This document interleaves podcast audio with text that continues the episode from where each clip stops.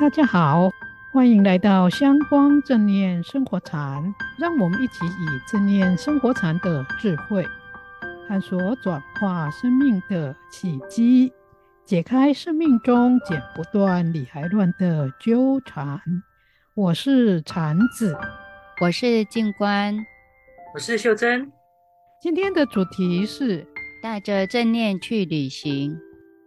最近因为受邀到高雄福音科大授课，所以就趁着这个机会，跟两位正念生活禅的小编到台东拍了这一集《带着正念去旅行》。我觉得这很有意义，因为现在的人都很喜欢出外旅行，如果能记得带上正念去旅行，就会增加很多乐趣。对呀、啊，我也有同感诶，特别是农历年就要到了。今年的春假假期有十天哦，所以有很多人都计划趁着年假去旅行放松一下，而且也因为疫情的关系，有很多人连工作都在家里，可能闷得慌慌，都会想趁年假去旅行放松一下，所以我们才会想要录制这一集，分享一下带着正念去旅行跟没有加上正念有何不同哦。这个题目对秀珍小编确实很贴切，因为这次台东正念之旅，她也刚好和朋友去过台东，所以更能真实感受到有多一位的正念是不是有差别。这次秀珍小编就帮我们设计了四天三夜的台东正念行，请秀珍先说明一下我们的行程。我们是下午一点左右从高雄开车出发。经南回九号省道，直接到知本阿亚旺温泉旅馆，晚上就在知本泡温泉，并享受素食美食。第二天到附近的清觉寺参访，午餐用完简单的素食面和美味的释迦水果，就开车往鹿野高台享受美景，同时静坐冥想和正念行走。之后开车到博朗大道挑战小电动车，夜宿自助 check in 的晒谷场旅馆，并到镇上享受美食。第二天也继续留在池上去逛第一天没看到的池上书店、池上大坡池和其他镇上美景，和吃池上最有名的煎豆包。我们下午前往三仙台。之后就开车往台东的驿站旅馆休息。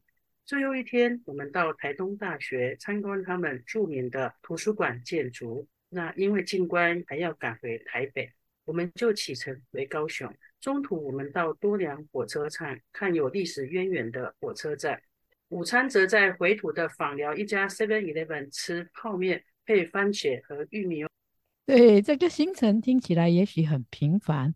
但是我们发现，带着正念去旅行，让我们有许多意想不到的探险和偶遇，也因此让我们在平凡中看到不平凡，在简单的餐饮中品尝到可口的美食，而且也在三个地方偶遇了很有趣的朋友。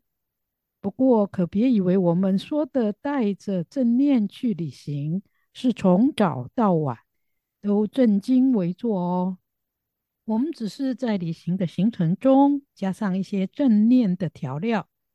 静观，你说说我们是怎么做的？好的，我们通常会在早上一起静心冥想半个钟头，但内容可由个人决定，可以坐着观呼吸或躺着做身体扫描。接着用早餐，之后就会依计划到各处去。而在各景点的时候，我们会依各处景点做不同的正念活动。譬如，我们曾在网红景点的省道九四二零上的打卡点的海边正念行走，也练习静心冥想；到资本温泉区的一家素食餐厅吃饭时练习正念饮食；到鹿野高台时打坐静心。做这些正念活动的时候，时间可能只用五分钟。也可能比较长，十五分钟的静心冥想，不论长短，因为有练习专注觉知，张开眼睛去看景色时，就觉得非常的不一样，有种平静、安详又宁静的美在心中升起。对呀、啊，我也虽然常和朋友外出旅游，但因为这一次加上了正念，让整个旅行过程变得非常有深度哦，也让人印象深刻。看似平常的风景，也可以看到不一样的美哦。为什么秀珍你会如此说呢？因为我以前去玩的时候，只是想到要放松，到各景点走一走、逛一逛，然后找当地的美食吃一吃，顺便也会在景点拍几张网红照片回来，却没有什么深刻的印象。这次非常不同哦，因为要练习正念，在每个停留的景点和吃东西时，都会多一份觉知心。结果发现，同样去过的地方，却有不同的感受，而且因为会在那些景点正念经行、正念饮食，或者是静心冥想一下，突然可以看到很多以前去的时候都没留意到的美和意境哦。我也有同样的感觉，比如在省道九四二零的时候，秀珍提到这是网红打卡点，我们也去拍一下照。我本来觉得这只是路边的一个打卡点，有什么好玩呢？但后来我们就在那里的海边正念行走，正念听海涛声，也练习了一下专注静心，结果对这个看似平凡的景点，一下子变得很有深度、有感情，身心也产生了很棒的体验。所以，这平凡的景点一下子就变得很不平凡。对呀，就像我印象中最深的是去三仙台。我以前和我先生去过，一直以为三仙台除了看海，就是看那座彩色的拱桥。这一次，因为要在海边专注觉知的叠石头，也在岩石上静坐聆听海水拍打海岸的声音，才赫然发现三仙台海岸石头的美，岩洞土壤的多彩，还有从不同角度看到三座岩石不同面貌的变化，才发现三仙台之所以出名，是有它令人惊艳之处的，而这些都是以前没有注意到的。我印象最深的则是在鹿野高台，因为我用 GoPro 要为禅子老师和静观拍静坐冥想的相时，看到那时的山景真的很美，就如禅子老师说的，美的有如国画中的山明水色呢。当我拍摄袖珍和静观正念行走时，从照相机中我也看到蓝天白云。配合上幽静的远山和不同色彩的土地，它们构成了一幅非常令人感动的画面。另外还有很好玩的是我们吃的东西。本来我不常吃素食，那这次我特别说一定要跟着禅子老师和静观吃素。但因有一些担心，其实我在网上就查了一些素食美食店。哎，怎么知道到那儿的时候竟然都没开？所以只好随缘的再找当地的素食的地方吃，或者是吃素食泡面。没想到，因为正念专注的心吃这些食物，这些食物竟然都成为美食了。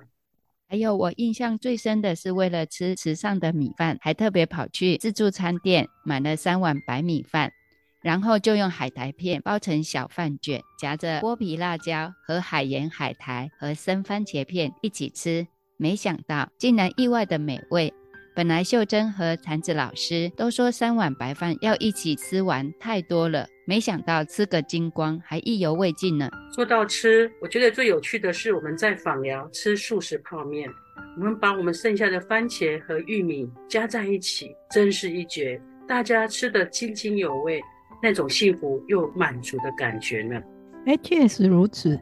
这次带着正念去旅行，虽然只是多加一位正念觉知，也没有更动任何行程，却让我们整个旅行都充满了惊喜和美好的记忆，甚至行程更能随遇而安，不会因为没有看到想看的美景，或没吃到想吃的美食而难过。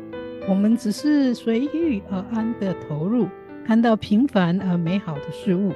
所以，大家新春去旅游的时候，如果能够带着正念去旅行，一定会让旅行更丰富而美好哦。喜欢我们节目的朋友，别忘了订阅、分享和按赞。下周见！下周见！下周见！